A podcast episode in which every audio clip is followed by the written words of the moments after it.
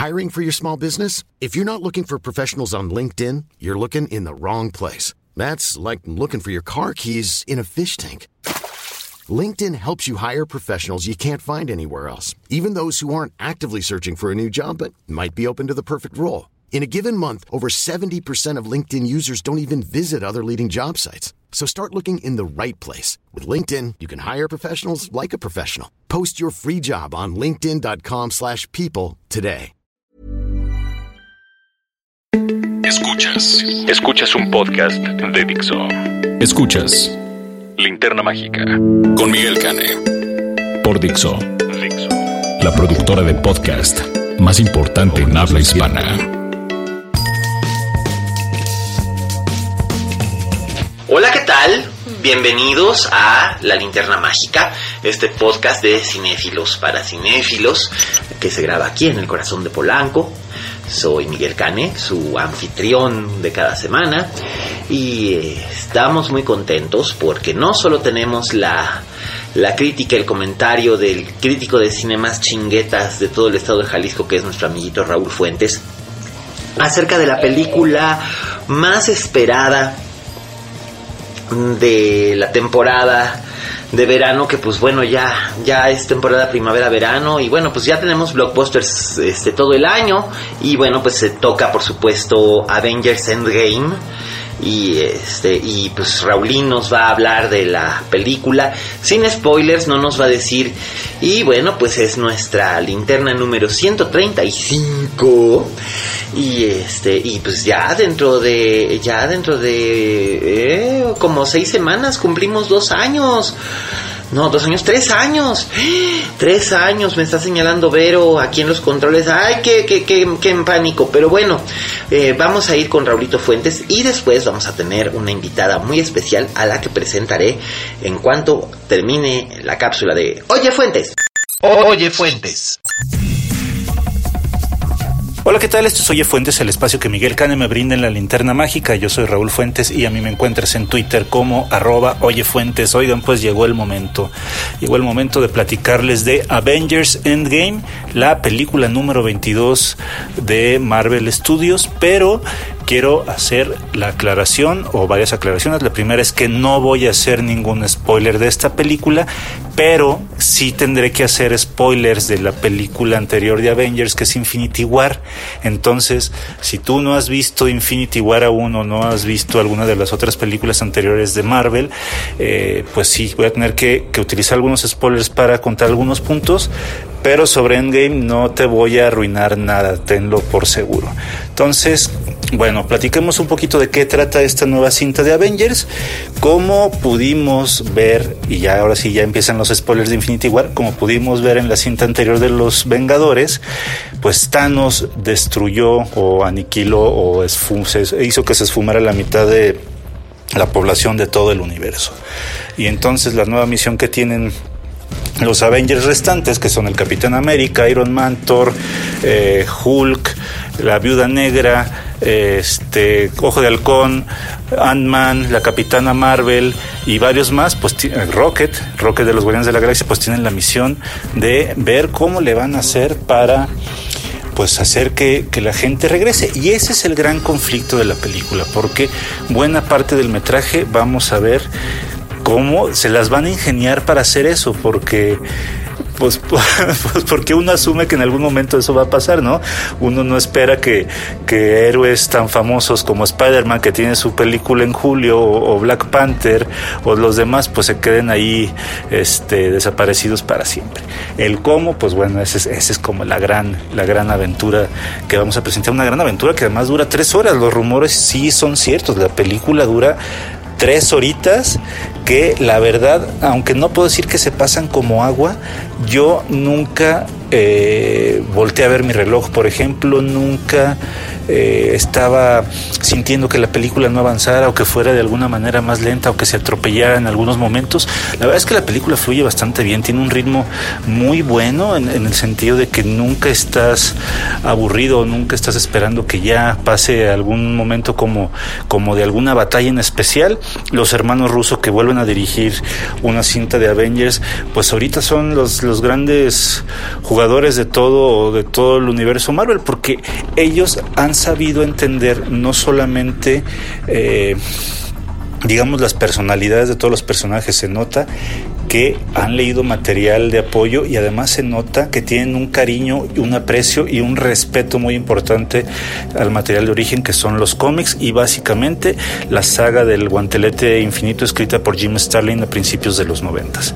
Eh, hay que decir también que la película como las películas anteriores, tiene muchísimo humor, es una película cargada de humor, hay, momentos bastante graciosos, pero a diferencia de otras, creo que incluso los momentos de humor le, le quitan mucha solemnidad a varios de los personajes que durante estos 11 años de Marvel Studios han tenido.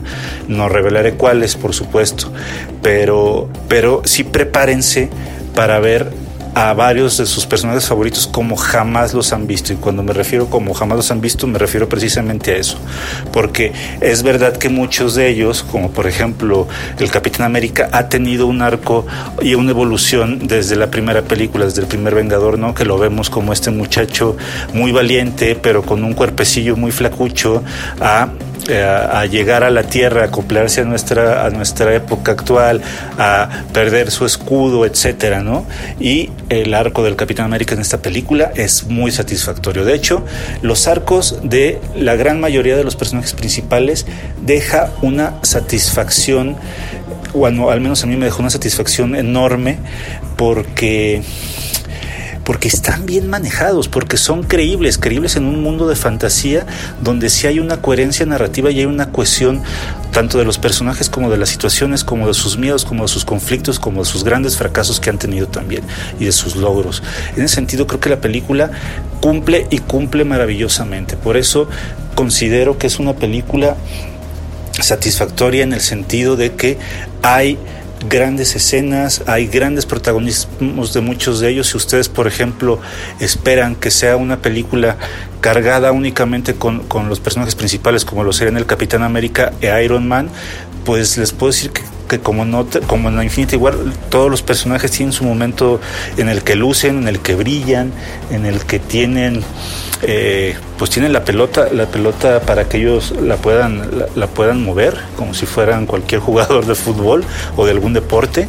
Eh, la primera hora tiene una carga solemne, también creo que inusitada en las películas de Marvel. Es una, es una primera hora que va dejando las piezas eh, acomodadas de tal manera que pues recordemos también un poco de estos 11 años, pero también que nos hagan avanzar hacia lo que vamos a ver en las siguientes dos horas.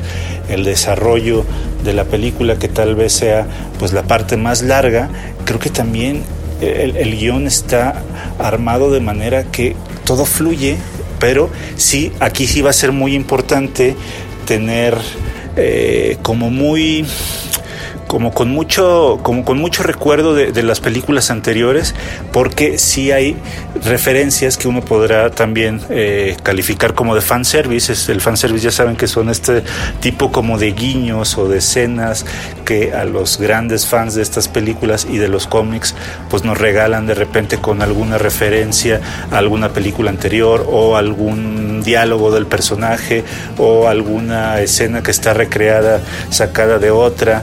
Eh, sí, la verdad es que la película está llena de fanservice, pero yo considero que hay fanservice malo, como no sé, la primera película en la que pienso cuando, cuando pienso en fanservice malo es en la película de Don Gato y su pandilla, que estaba atascada de referencias de los episodios anteriores, pero que no, no se justificaba, digamos, en términos narrativos. Y esta, que sí tiene mucho fanservice, y yo creo que un 90% de este fanservice sí cumple una función especial para que la película esté bien contada y sea completamente disfrutable. Los últimos minutos de la película, por supuesto, eh, tienen una carga emotiva y, espectacular que tampoco revelaré, solo diré que sí, ciertamente en tanto, en tanto una obra completa, me parece que los hermanos Russo hicieron algo, eh, pues tal vez eh, muy destacado. La verdad es que yo sí creo que con esta película se convierte y pone en broche de oro algo que, que, empezó en el 2008 con la primera película de Iron Man dirigida por John Favreau. El listón ahora creo que está altísimo para cualquier eh, empresa que pretenda hacer una, una franquicia, un universo compartido. Eh, Marvel ha puesto el listón altísimo, van a tener que analizarse las 22 películas hasta ahora y eh, pues nada, ojalá de veras la puedan disfrutar como yo la disfruté. Yo que de niño eh, crecí leyendo cómics, me, enseñé a leer leyendo cómics de DC o de Marvel y que eh, pues son parte fundamental de esta educación sentimental y afectiva que, se le tiene a este, a este medio. Yo espero que de veras la, puedan disfrutar tanto como yo, que puedan encontrar mucha diversión y, mucho y, mucha pues no sé mucha satisfacción de, de, lo que vayan a ver véanla como si fueran los niños que veían las caricaturas de estos personajes o si leyeron los cómics como yo pues también véanlas con esos ojos con, con el ojo de un niño que se sorprende y que se maravilla de ver a sus héroes en acción a sus heroínas también porque también hay una carga de heroínas eh, muy fuerte y muy importante que, que, en estos tiempos pues evidentemente se agradece. Pues eso es, creo que está de más decir que la recomiendo ampliamente.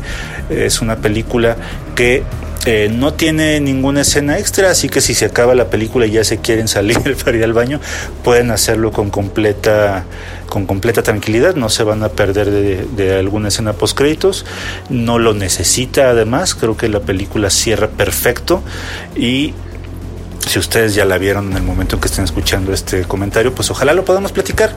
Yo estoy en Twitter como arroba oyefuentes, yo soy Raúl Fuentes, les agradezco su atención y nos escuchamos la próxima semana. Hasta luego. Escuchas. Escuchas. Linterna Mágica. Fixo.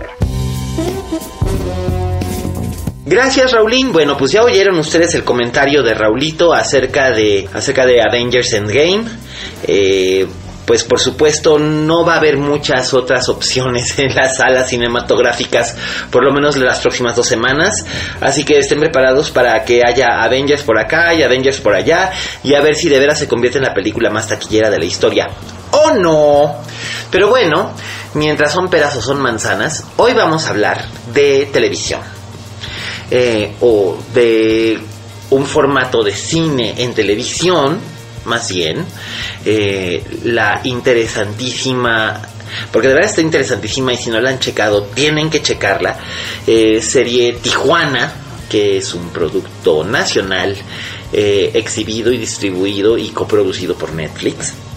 Eh, y pues tengo el gran privilegio de tener aquí acompañándome en esta mesa a Tamara Vallarta, que es la actriz principal de eh, Tijuana en el papel de eh, Gabriela Cisneros. Gabriela Cisneros, una aguerrida, intrépida y a veces imprudente periodista de Baja California, que se ve involucrada en una intriga, eh, que se ve involucrada también en un drama, drama, drama pasional, y este y un montón de, de, historias bien, bien interesantes, además con un elencazo de primera. Mm. Ay, Tami, qué padre. Sí. Trabajando con Damián Alcázar, con Claudette Maillet, con Rolf Petersen. ¡Qué bárbaro! Ahorita hablaremos de Rolf Petersen. Eh, la inenarrable Marta Claudia Moreno, que le mandamos todo amor, que es. Ella es puro amor. También por ahí anda otro amigo de este podcast, que es eh, Eden Villavicencio, que trabajó en este. que trabajó en. Región salvaje. En la región, en la región salvaje de, de Amate Escalante. Eh, Leticia Huíjara y. ¿quién Aragón, Tete Espinosa. Iván Aragón, es verdad. La, la formidable Tete Espinosa, es increíble. Anabel Ferreira haciendo una participación que los va a dejar con los ojos cuadrados porque no se imaginan de qué va y cómo la hace. Roberto eh, Sosa. Roberto Sosa, que tiene un, un cameo muy especial en varios capítulos. Eh, Rodrigo Abed. que está bien siniestro y bien, bien heavy. Y este, y a quién más, bueno, pues tenemos un, es, es, la verdad es que sí, es un muy, muy, muy buen elenco. Por ahí anda también nuestro Andrés querido Trento, Delgado. Andrés Delgado, nuestro querido Trento de la Reguera. Francisco de la Reguera, que también anda, anda, a- aparece ahí en algunos episodios. Y este, ay madre mía, sé que, sé que hay alguien que se me está olvidando y que me voy a acordar. Híjole. pasar Este, sí. sí, este, me voy a acordar, me voy a acordar en su momento, pero la verdad es que está rete buena la, la serie y el este y el chisme. El chisme sobre la misma, porque además vamos a empezar a, a- a mover a mover aguas para que haya segunda temporada, porque no Por me pueden dejar así. No, si hasta yo que me sabía el... O sea, yo conozco el guion. Pues sí, hicimos, pero no te pues, puedes dejar así. Y, dije, ay no, ay no, ay no, ¿qué es esto? Empecé a entender por qué la gente me decía, sí va a haber segunda, ¿verdad? Tiene que Pues haber tiene segunda. que haber puede- segunda y ya de eso hablaremos. Pero primero, santa. para los que todavía no le han entrado, sin spoilers, Ah. hablemos de qué es Tijuana. Tijuana es una serie que está, está inspirada Ajá. en los periodistas que trabajan en México. Los periodistas de investigación que pues básicamente surge a partir de una necesidad y, Pues y una preocupación de exacto de decir que cómo es posible que México sea uno de los países más peligrosos para ejercer tu voz como periodista. pues no ves, no ves las mañaneras, no ves lo que dice Sí. nuestro preciso, nuestro cabecita de algodón.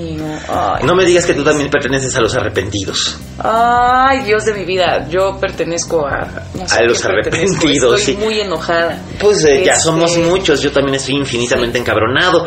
Eh, los que me siguen en redes sociales, pues seguramente ya lo saben, porque no hay día en el que yo no despierte haciendo, Ah. este, haciendo entripados. Pero este, pero es una manera de, de representar en la ficción Sí. aspectos de una realidad, realidad. espantosa, que además el año pasado, así 2018, México fue el país con el índice de asesinatos a periodistas más alto en el mundo en Pues la y ahorita, y ahorita pues hay, Y ahorita hay ya quítate que ahí arrancamos te peor. voy. Sí, sí. ya arrancamos. pues, ya arrancamos peor. no, y, no. y bueno, pues, pero no solamente es esto, quisiera yo aclarar, porque yo al principio era así como que medio escéptico y decía, ay, es que tenía yo miedo de que fuera a ser como una una narcoserie, ¿no? Porque ya estoy hasta la madre de las narcoseries y esto no es una narcoserie, este es un drama serializado eh, porque no solamente aborda los temas importantes de la persecución de los periodistas y la búsqueda de información por parte de los periodistas, hay intriga política, Sí, hay un caso ahí que es el caso central del arco central de la historia, que sí se resuelve, tengo que decirles que sí se resuelve, Tranquilos, que está van a ver. sí, más o menos inspirado en el en el caso de este Luis Donaldo Colosio, más o menos, o sea, Tiene tintes de- tiene sí. tintes de aunque es una historia completamente original, no Sí. eh, esa sí no está basada realmente en algo específico. Y por otro lado también pues hay una saga familiar, hay este Bueno, lo de prostitución infantil. lo de- ay, que además le toca que le toca precisamente a, a Tete y a a a Marta a Claudia, Marta Claudia y a Rolf hacer, hacer esto y Héctor Holten. Exacto, y que, que, que es el este pues él es el el, este, Payaso. el, el- el payaso, es verdad, el que es el protector de los este, de los enanos, que al principio tú dices, ay, y luego te das cuenta de que en realidad no todo es lo que parece en, en Tijuana. Eh, creo que yo ya sé quién es el traidor en la este en la redacción, pero no lo voy a decir.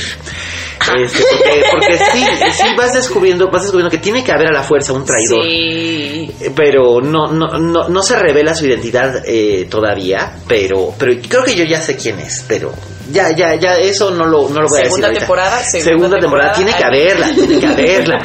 Eh, pero hay este, pero además también hay romance, hay, Sí. hay humor, Sí, hay Ay, diversidad. Eso se agradece tanto porque Ay, de bueno, lo- repente los, las escenas, las escenas entre, entre Rolf Petersen y Carlos Corona son Ay, son una divertidísimas. monada. Bueno, te mueres de ganas Bueno, de echar unos tacos con Exacto, esos justo te cabrones. iba a decir, todo el mundo ahora dice como, oye, ayer me preguntaba mi doctor como, dime por favor que tú comiste en esos tacos porque se ven deliciosos. Yo ya nada más sueño. Pero eran esos tacos de, de veras, era, era, Tacos, era, era un tacos. puesto de tacos de ahí, de, Sí, de veras. comían de verdad tacos de ahí. en. Tijuana, madre Ay, mía. Pues Tijuana, Tijuana se grabó el otoño pasado, ¿no? En empezamos en abril, este, terminamos en julio. Ok, Entonces, antes de otoño. Antes de Más otoño. bien en otoño estaban en la posta todo lo que daban. ok. Sí. Y este, ¿y qué tal? ¿Cómo, cómo llega, cómo llega Tijuana a tus manos, mi querida Tamara? Porque aunque ustedes no, no lo crean, Tamara tiene cara así como de, de niñita, pero en realidad tiene una vasta experiencia. Ay. Ha hecho un montón, ha hecho un montón de teatro. Eh, también la vimos en el cine en Plan B. En plan B, en efecto. La vimos en Plan B con el señor Minor. Ay, JB. Ay, que es un encanto, es es. un encanto. Saludos, Así. saludos, José Pablo. Buena persona. No, lo es, una buena es un, persona. es un verdadero pan de Dios, él. sí. Ajá. Y además popular entre la tropa. Sí, y qué bueno que Sí, alguien así se lo merece, popular. se lo merece, se lo merece. Y no, y, y es popular también entre sus entre sus pares, lo cual eso es importante. Sí. No conozco a no, no conozco a alguien que, que, que me hable mal, alguien que conozca a José Pablo Minor que me hable mal de él, fíjate. Sí. Porque de veras se da se da a querer y este y además pues fue una fue una comedia, fue una comedia divertida y este y bueno, pues ahí pudimos ver a a Tamara, pero aquí pues tiene un reto muy importante porque ella es Gabriela Cisneros, es una periodista muy joven, Sí. eh, al principio es una periodista freelance, Ajá. eh, Bloguera. Es una bloguera. eh, y es bien intrépida. Este. Como dirían, como dirían algunos, este, hasta temeraria, ¿no? Sí, esa es una gran palabra. Sí. Es temeraria, no, no tiene temor a Dios. Y bueno, cuando llega ella a la redacción de Frente Tijuana, que está inspirado en un semanario que todavía se publica en Tijuana y que, Sí, que y que siguen. unos héroes. Pero bueno, les ha, les ha pasado absolutamente de todo. Carajo. Sí, o sea, to- desde hace 20 años o más que les pasan unas cosas que, que de veras se te ponen los pelos de punta y no claudican. Exacto. Este, entonces, bueno, pues cuando Gabriela llega ahí es como que se da el choque entre... Generaciones, en- entre ¿no? generaciones y además en- ella es como en cierta forma medio idealista, medio naive en su manera de, o sea, lo blanco es blanco y lo negro es negro y en eso se parece mucho al personaje de este de Damián Alcázar, que es el El director, el director de- del, ese, del, del, del periódico, que es Antonio, Antonio Antonio Borja. Antonio Borja, cuyo hijo Andy también, También es, es un idealista. es un idealista y es- ese es ese peor, no, ¿no? ese- Ese, va así. Mira, yo no A diría, yo no diría temerario, yo diría que es la palabra empieza con P y termina con no. Este, pero Dios mío. y, y- y bueno, Iván Aragón hace un espléndido trabajo Ah, porque es un chavo que es, por un lado, ha sido muy protegido por su familia, ha sido muy consentido, es irresponsable, pero tiene la noción de que quiere hacer lo correcto, pero también tiene la noción de que, de que quiere ser este el que descubra todo y el que mueva los hilos Sí. y se lo llevan al baile. Pero además se lo llevan al baile bien cabrón Sí. Pero bien, bien cabrón, lo corrompe. El- eh, toda la secuencia, todo el arco de corrupción del personaje de, Es de Andy a cargo del, del, del Bueno, villano. Preciosamente oscuro, sí. Sí, Precioso. de- de- del villano, el villano que es este, que es, que es Rodrigo Abed, que este, que, que obviamente los que este pues los que leemos los periódicos y, y estamos más o menos entendemos más o menos cómo es la vida de Tijuana sabemos más o menos en quién está inspirado el, el personaje de, de Rodrigo Abed. Hace un, un trabajo de, de seducción y corrupción del personaje de, de Andy y lo hace precisamente como una manera de desquitarse del, este, del director del, del, del, del- del periódico que también es muy necio Sí, otro. o sea, o sea, es- estos tres personajes se, se dan un juego muy especial. Y luego pues llega Gabriela que no solamente se convierte en la hija que el, que el director nunca Ah. tuvo, sino que además también se convierte en su nuera o casi. O casi. No, No es spoiler, No es, no, no es, spoiler. no es exactamente un spoiler. Pero este, porque ahí hay drama, drama, drama pasional, Sí. pero no es que es que no, no es nomás ahí con él, sino que No, bueno. ay, qué suerte, qué suerte tiene Gabriela, oye. Ay, oye. Que la viera, tan modosita. Nada más, ella también ahí con su tía. Ya me acordé, Carmen Beato. Ay, sí. Ay, la no. formidable Ay, Carmen Beato. No, bueno. No, que además sal- fue- sale ahí de Lucía Sombra, ¿verdad? Y este es, es una, es una Ay, invidente. Es, es la tía invidente que crió a, a Gabriela Cisneros. Entonces, este, por un lado tiene toda esta influencia benevolente y esta responsabilidad y esta nobleza, y por otro lado, pues está más loca que una cabra.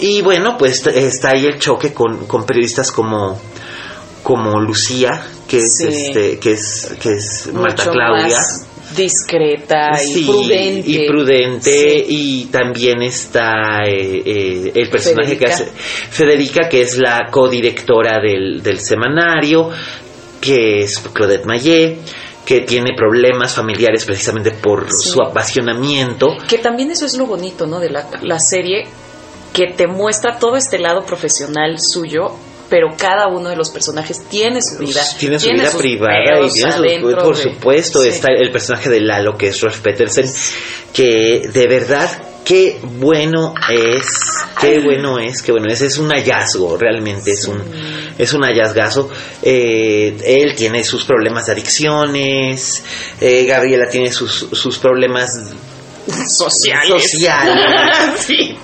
Sí, y, ¿no? y- y está el, el maravilloso personaje de, de Tete, que Híjole, es que es una fotógrafa espléndida. Y también idealista, ¿no? Idealista, pero de- además muy segura de sí. Además, ella eh, forma parte del colectivo LGBT. Y definitivamente ella tiene la que ella es la que tiene que tomar probablemente la decisión más difícil de, de- de todas eh, cuando se encuentra ante una situación que además es muy que es una situación que la que, que la compromete no y la compromete en un nivel muy muy personal muy íntimo y tiene que tomar una decisión que es muy dura muy muy difícil. Y todos los personajes se ven enfrentados a esa clase de situaciones. La verdad es que el guion es muy bien pero bueno no te dejé no te dejé no te dejé que me contaras ¿Qué cómo cómo cómo caíste en Tijuana. Ah, ya se me había olvidado. ¿Cómo fuiste a dar a Este, Tijuana? Pues fue muy chistoso. O sea, ya que yo me enteré, yo ya estaba en el proyecto, así, día uno de llamado, y ya sabes que subes una foto de el Ujú. camper a tus redes, muy feliz. Y me llega un mensaje de, de un amigo, así de, me enteré desde hace un mes, te felicito, dile a este productor que este, ay, ¿cómo fue? Que, que fue una muy buena coincidencia, o sea, una mezcla de coincidencia, talento y no me acuerdo cuál fue la otra palabra y yo dije, ah, y souvenir, Mm. que es la película de este amigo. Ah. Y entonces yo dije, ah, ah, ah. Dije, en la madre, no estoy entendiendo nada. Entonces voy con este productor, que era nuestro productor en línea, Jonathan. Y le digo, oye, te manda saludos, este, Armond, y me dijo esto. y entonces él sonríe y me voy enterando de que sucedió o sea, claro, mi idea de por qué me había quedado en la serie fue, fui, o sea, Meche me marcó para hacer el casting, fui a hacer el casting. Meche es Mercedes Gironella, que es Bella, si estás escuchando esto, te amo. castinera. ¿Verdad que sí? Sí, es una... Tiene un ojo muy, muy atinado. Sí. Y, y crea sueños para, o sea, todos. Pues Es bueno, yo sí, yo sí me creí, yo sí me creí que este, que, que Iván era hijo de Leticia Huíjara y de, Ah, ¿no? y de, y de Damián Alcázar, pero fijo, se parece horrores a la Huíjara, pero una barbaridad. Sí. Sí, es buenísimo. Y bueno. Ah, entonces yo dije, bueno, pues fue que me marcó, fue que hice el casting, me- un mes después hice el callback. Bueno, ese callback es maravilloso, espero ahorita puedo regresar a eso. Sí, de una vez échatelo. ¿De una vez? Sí. Ah, bueno, entonces voy al callback un mes después, cuando según yo, obvio ya ni me había quedado ni nada, porque uno hace el casting y dices, bueno, pues ya bye, porque si me aferro no va a servir de nada mi vida. Ujú. y entonces, Ustedes no lo saben, pero la vida del actor es... De, de verdad, los actores tienen que tener una capacidad de manejo del rechazo muy. Está- sí, sí, Sí. sí, fuerte. Pero entonces creo que con Tijuana yo de verdad nunca me lo estaba esperando. Porque entonces me marcan, tienes callback y yo qué. Y además yo estaba ocupadísima. O sea, lo que le sigue de ocupada para el resto del año. Yo dije, ¿para qué voy a ir a un callback si estoy ocupada? Y coincidió con que ese día yo iba a ver a un amigo y me marcó para cambiarme de fecha, una cosa así. Y yo, oye, ¿qué haces tú en este caso? Me dice, pues vas y haces el callback. Pues y claro. luego ves qué onda. Y me dice, ¿para qué es? Y yo, pues se llama así el proyecto. ¿Qué? Y me dijo, bueno, vas, lo haces y mañana que termines el callback te digo qué, qué rollo. Y entonces dije, bueno, está bien, bueno, ya. Entonces fui, hice el callback. Fue una hora y media de callback. El otro día les decía justo a los showrunners que son Daniel Posada y Hamudi Al Rahmun Font. Les decía, oigan, o sea, yo, yo me salí de ese callback y me fui directo a dormir. Fue exhaustivo. O sea, una hora y media de que lloré, grité, canté, este, le dije de cosas a... Bueno, Meche fue mi partner in crime en ese callback porque ella era mi todo. O sea, ella fue tal... Entonces era mi pareja para esta escena, mi pareja para esta otra escena. Ahora gritan, ahora es fulana, ahora es perengana, ahora es no sé quién. Y me acuerdo que en un momento Hamudi le dice a Meche como, bueno, ahora deja yo me siento enfrente de Tamara.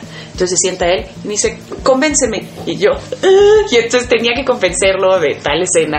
Y yo así de, Dios mío, y te lo estoy diciendo al director. Y entonces me empecé a poner nerviosa. Y entonces él me dijo, ¿sabes qué, Tamara? Levántate y salte. Y yo, "Ah". no, no, una cosa así súper fuerte. Y ya, y al final, pues Y te quedaste. no, espérate. Y entonces me levanté y entonces fue así de, ¿cómo te levantas? No sé qué. Y yo dije, ay, perdón, ok, me siento. y ya, y al final, un mes después, resulta que me quedé. Y entonces ya voy a filmar. Y pasa todo este rollo de que Armand me escribe no sé qué. Y entonces hablo con Jonathan y Jonathan me dice, es que Tam, llevábamos meses buscando ese personaje. Y pues ya habíamos casteado a muchísima gente y de repente yo les enseñé los castings que yo guardaba de una película que produje hace dos años, que es Souvenir, con Pau Gaitán, que yo muero por ver esa película. Y pues ahí estaba tu casting, Ándale. y sí, y entonces fue así de... O sea, vieron, yo no sé cuántos castings de ahí vieron, yo digo, pues, ni sé quiénes más hicieron ese casting, pero el rollo es que de ahí fue que, ok, castéala. Wow. Y ese casting al que me invitó Armond hace dos años, bueno, ahora tres, él se enteró que yo había regresado de Inglaterra y me escribió así de Tamara, yo te vi haciendo a Lady Anne en Ricardo III, me acabo Sí. de enterar que volviste a México, quiero castearte para mi película que es mi ópera prima. Y ya, y entonces yo dije, ¿qué? Entonces, claro que cuando me enteré de esta historia, le marqué a Mau García Lozano así de, Mau, estoy en Tijuana porque me diste a Lady Anne.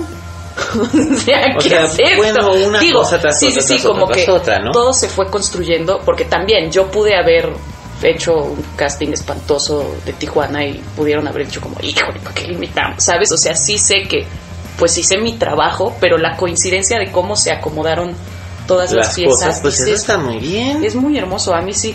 Y hace poco me preguntaban como de del fracaso de los actores, de no sé qué, del rechazo, de shalala. Yo decía, es que creo que Tijuana también me enseñó que pues no, no es un fracaso, no es un rechazo, o sea, ese que fue el casting de esta película que yo decía, ay, está increíble, no sé qué, y que de repente te dicen, no, pues es que necesitamos a alguien con, con más carrera y que tú sientes así, que se te cae el mundo entero, que ahora te está pasándonos a muchos como de, es que necesitamos más followers. ¿Y tú qué? Pero uno hubiera dicho, bueno, pues ese fue un rechazo y luego dices, no, de ahí salió algo. Está padre, entonces sí, darlo todo siempre, en cada casting, en cada oportunidad que uno tiene. Y así que salga. Exacto. Fíjate. Pues ahora viene el, el punto de, de que qué va a pasar con Tijuana. Que la vean todos Sí, y pues, que pues, Sí, pues sé, sé, sé, sé, que ha habido mucha gente que le, que le está viendo. Eh, y, y las reacciones siempre han sido positivas. Allá por ahí tienen un, gran porrista en Julián, en Julián Ay, Hernández. Julián, gracias, gracias, gracias. No manches, qué gusto. Eso a mí, yo decía, ¿qué? Fui muy feliz. Sí, bueno, pues, y, y no solo él, sino mucha gente que, con- que conozco, sí, como que sí le entró y dijo, ok, Bueno. como que entraban sin expectativas y salían muy satisfechos porque el, el asunto con las series, co- con los productos de Netflix hechos en México, que han sido a la sazón o comedias muy delirantes como, como es el caso de La Casa de las Flores, que ese es su punto, o proyectos con una carga política que luego como que tiene muchos sesgos y no acaban de cuajar. eh, como cierta este como cierta serie que produce Epi este que es este pues la de Cake No la he visto. la de Ingobernable No la he visto. Lucky You Es que la verdad, Lucky You perdón, tan corta es la vida como para andar viendo en, en Tepito, lo No, vi en pues- el tráiler y dije, no puedo ver una serie. No, además ni era ella, ni era ella corriendo, o sea, dices, o sea, pues no podía, pues no podía filmar aquí. Sí. Entonces, ay, no, no, pero este, eh. Eh, pero esta como que está más anclada en la realidad, se siente mucho más auténtica. Y a mí, bueno, a mí lo que me hace sentir muy orgullosa de mientras la hacía y luego de, de verla y de darnos cuenta que la gente sí está recibiendo ese mensaje es estamos diciendo estamos haciendo una denuncia Sí. estamos diciendo algo que importa decirse entonces pues que hayan más series así hay muchas cosas de las que tenemos que hablar aquí Y, y no necesari- y no necesariamente tiene que ser un- una denuncia de a grito pelado o con Exacto. morbo. Oíste. Epi. Este, no, pues que yo, ay, yo no, yo al señor no le debo nada, así que no tengo ningún, ningún empacho en decir que se volví, se, se dieron al morbo, Mm. al vil morbo. Eh, se- hay muchas cosas que necesitan decirse, pero tienen, pero tienen que ser historias que estén bien contadas. Y Tijuana es eso, es una historia que está bien contada. Está bien contada, eh, se van dando bien los arcos de cada personaje, hay esta, esta creciente sensación de ansiedad que cuando llegamos al capítulo 11, ¿11? ajá 11 capítulos Al capítulo 11 es ya completamente insoportable Ay, y, y te quedas con el ojo cuadriculado. sí. Te quedas con el ojo cuadriculado porque además cuando piensas que ya habías pasado por lo peor que podría pasar, que ocurre que en el capítulo 9, pues no, todavía después ocurren cosas peores. Y, y- y la verdad es que está muy bien realizada, está muy bien producida y tiene Y un fotografiada. Qué fotografía tan bonita. Por eso yo decía que era como un formato de cine Sí. en televisión. puedo presumir a nuestros fotógrafos Claro, Donatio Martínez, Ay, bueno. Martín Boeje. pero Tonatiuh es Ah, maravilloso de, Tonatiuh, tú, sí, es un maestro. de toda la vida. Memo Granillo También. y Jano Ramírez, que él, él estuvo en Tijuana haciendo otra de las unidades junto con Tona. que además no sé, o sea, sé que hubo partes que no se filmaron en Tijuana Ajá. y otras que sí y este y la verdad es que no se notan las costuras ni los silbanes, ¿eh? o sea, sí eh, sé que ha habido gente que ha dicho que le que, que- que como que le falta sabor a Tijuana, que le faltan los acentos, que es que no suenan Ah, sí. como que no suenan como como de Tijuana, pues. Sí. Y bueno, pues a lo mejor no, pero en realidad no siento que un acento comprometa la credibilidad total de un, de un personaje o de una historia. Vamos, tenemos a este, ahí tienes a la a la Scarlett Johansson haciéndola de una inglesa hablando este con, con acento americano en, en la película de Woody Allen, la de Match Point. Ah, ajá. Y a nadie le molestó y a nadie le importó, así que ¿por qué tendría que molestarnos, no? Sí, ya. Entonces, pues, ¿qué? ¿Habrá o no habrá segunda? Pues nosotros esperamos que sí, nos encantaría, pero sí, todos suponemos que depende de, del rating.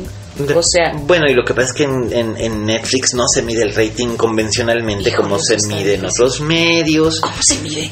Si Pues ellos, tienen, ellos sus mide. propios tienen sus propias técnicas, cosa que incluye también la, la, la fuerza y representación del producto en redes sociales y se vuelve viral. Y siento que en ese sentido Tijuana todavía es un poco sutil en ese aspecto, Sí. pero la cosa es que se vaya corriendo de boca en boca y por eso es que está aquí Tamara para invitarlos a que vean Tijuana. Por favor. vean este vean Tijuana que está ya disponible en la plataforma digital Netflix la verdad son 11 capítulos eh, que las duraciones son como de 40 minutos. 40 minutos cuando mucho el, el, pues, el más largo es el último no Creo que sí. Y hay uno que es el más corto de 36 minutos. Que creo que es el primero. No me acuerdo cuál, sí. Creo que es el primero o el segundo, pero sí, más o menos me fijé en eso. Pero lo importante es que corre, que fluye, que tiene que tiene ese, ese tiene muy buen ritmo. Y, y, la verdad es que sí necesitamos que haya una segunda de Tijuana. A los productores de Tijuana que esperamos estén escuchando esto, estamos aportando nuestros granitos de arena para que eso suceda Sí. y este y que se hable, se hable más y se vea más y haya más Tijuana. ¿Y qué hay en el futuro de mi querida Tamara Vallarta? ¡Ay! Pues está muy loco todo. estoy, estoy ahorita trabajando en una serie. En Una- otra.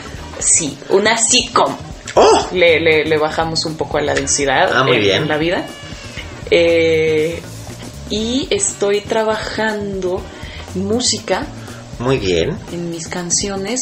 Voy Genial. a hacer, sí, voy a hacer un disco con los músicos de Tijuana.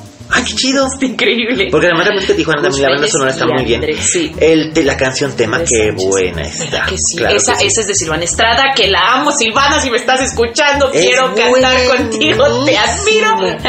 Es buenísimo el, Es este, el tema, sí. Sí. Que bueno, ella había hecho también este el tema del Chapo. Sí. O sea, por eso es que me sonaba la voz. Sí. Y este, y pues Y- eso, y qué más. eso, y estoy escribiendo.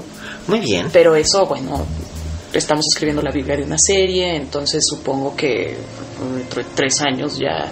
Es que yo no sé, yo, o sea, estos son tiempos nuevos para mí, ¿no? Porque Bueno, nosotros tenemos sabe. todo el plan, pero pues a finales de este año empezaríamos a pichar y todos los productores siempre dicen que esa es la parte que toma más tiempo. el pitching, Entonces, pero estoy pero verás relajada. verás que algo saldrá. Siempre Sí. siempre hay movimiento y esperemos mientras tanto que regrese Tijuana. Ojalá. Ah, y ahorita Raúl Fuentes, claro, hay otro Raúl Fuentes. Sí, claro, el, Eh, el el director de, de Todo el mundo tiene a alguien Ajá. menos mí, digo menos yo. Menos mí. sí. Él, con él hicimos una película que se llama Contar el amor. Que sí, con la, con la maravillosa Andrea Portal. Ajá. que, Esa, que yo cuando estaban que- haciendo la película yo tenía obra con ella. Ay, pues ahí está. Según yo, ya el año que viene estará Genial. saliendo en festivales. Está La Bandida en Amazon Prime. Ahí también Ay, estoy. también está usted, sí señor. También hoy nos iba, hoy nos iba a acompañar para que eh, dijo que venía la próxima semana a ver si es cierto. Es David Medel para hablarnos de. Nadie sabrá nunca. Ay, cómo lo quiero. Todo el mundo lo quiere, pero pues ahorita anda muy ajetreado el pobrecito. Ah, bueno, eh, pero, Pero ahorita pues, y siempre, ¿no? Sí, verdad, es movidísimo. Sí, sí, sí. Pero bueno, ya prometió que vendrá a este, a este podcast. Y bueno, con esto tocamos al final de la emisión número 135 de la Linterna Mágica. Ay, gracias, Me gracias, acompañó gracias. Tamara Vallarta, a la que pueden encontrar en redes sociales como Tamara Vallarta. arroba Tamara Vallarta, en, en Instagram y en, en Twitter. Y en Facebook, Tamara Vallarta, pero esa casi no la uso. Luego me acuerdo y digo, ah, sí, Sí, claro. yo también en Facebook soy muy malo. Es que antes ahí me seguían mis papás, entonces pues es- siempre así como que ponía muy poquitas cosas. Entonces, no, en, en, Twitter es donde me suelto el pelo, yo ahí, ahí soy arroba alias Cane. Y este, y bueno, pues ahí, este, ahí ustedes pueden hacerle toda clase de preguntas a Tamara Vallarta acerca de Tijuana y de sus próximos proyectos y denle follow y denle like porque la verdad es que es bien divertida y, es- y escribe bien chido y además tiene un corazón de oro. Y pues bueno, ha llegado eh, pues el, el momento de agradecer como siempre a todos ustedes que nos que nos escuchan, este David en Cancún, eh, Enrique y Pipe, mi querido Pipe en Guadalajara, eh, Dimitri Albertini aquí en la Ciudad de México, igual que uno de mis tocayos de los dos Migueles, el otro que precisamente está allá en Tijuana. ¡Eh! Entonces él Come este, rico. Sí, como no.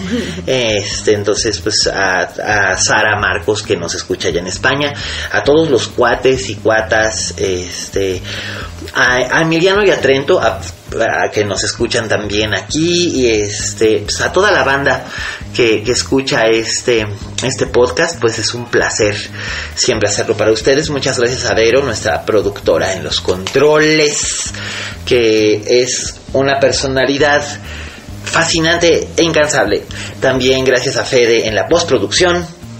También gracias a Dani por habernos dado Dixo. Les recordamos que nos pueden escuchar tanto en la página de Dixo, que es dixo.com, como en Spotify eh, ahí pueden buscar Linterna Mágica y ahí se pueden suscribir y seguirnos gratis.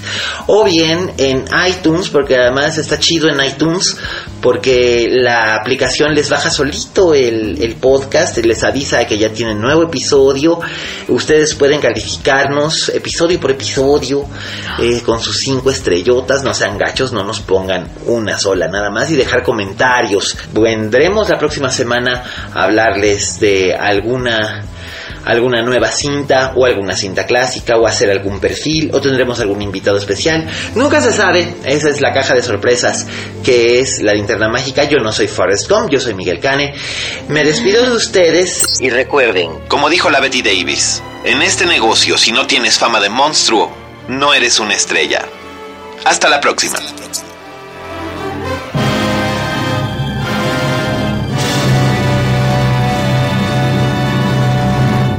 Dixo presentó Linterna Mágica con Miguel Cane.